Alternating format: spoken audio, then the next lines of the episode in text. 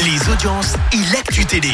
On parle télé à la radio avec toi Clémence, on jette un œil aux audiences. France 3, leader hier. Avec un inédit de la série Alex Hugo qui a rassemblé près de 6 millions de personnes.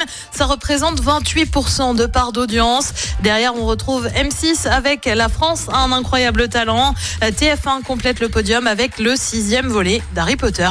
Elles vont accorder leur première interview. Mais bah oui, les filles de Johnny Hallyday, Jade et Joy seront sur TF1 euh, dimanche pour l'émission 7 à 8. Elles ont accepté de parler pour bien évidemment rendre hommage à leur père décédé il y a 6 ans. L'interview sera ponctuée d'archives. Elles reviendront aussi bah, sur leur vie d'aujourd'hui à Los Angeles et leurs adoptions respectives. C'est donc dimanche à partir de 19h15. Et puis elle prend la parole. Ruth Krief affirme s'être sentie blessée. La journaliste de LCI a été vivement critiqué par Jean-Luc Mélenchon.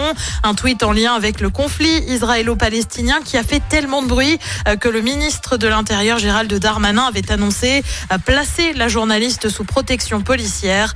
Désormais, Rutel Krief a voulu faire une mise au point évoquant une polémique qu'elle regrette avant de rappeler qu'il s'agit avec cette affaire de défendre la liberté des journalistes de poser des questions qui déplaisent. Et le programme ce soir, c'est quoi? Eh ben sur TF1, c'est la série New Amsterdam. Sur France 2, un film Répercussion.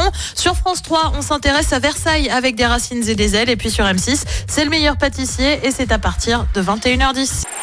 Écoutez en direct tous les matchs de l'ASSE sans coupure pub, le dernier flash info, l'horoscope de Pascal et inscrivez-vous au jeu en téléchargeant l'appli active.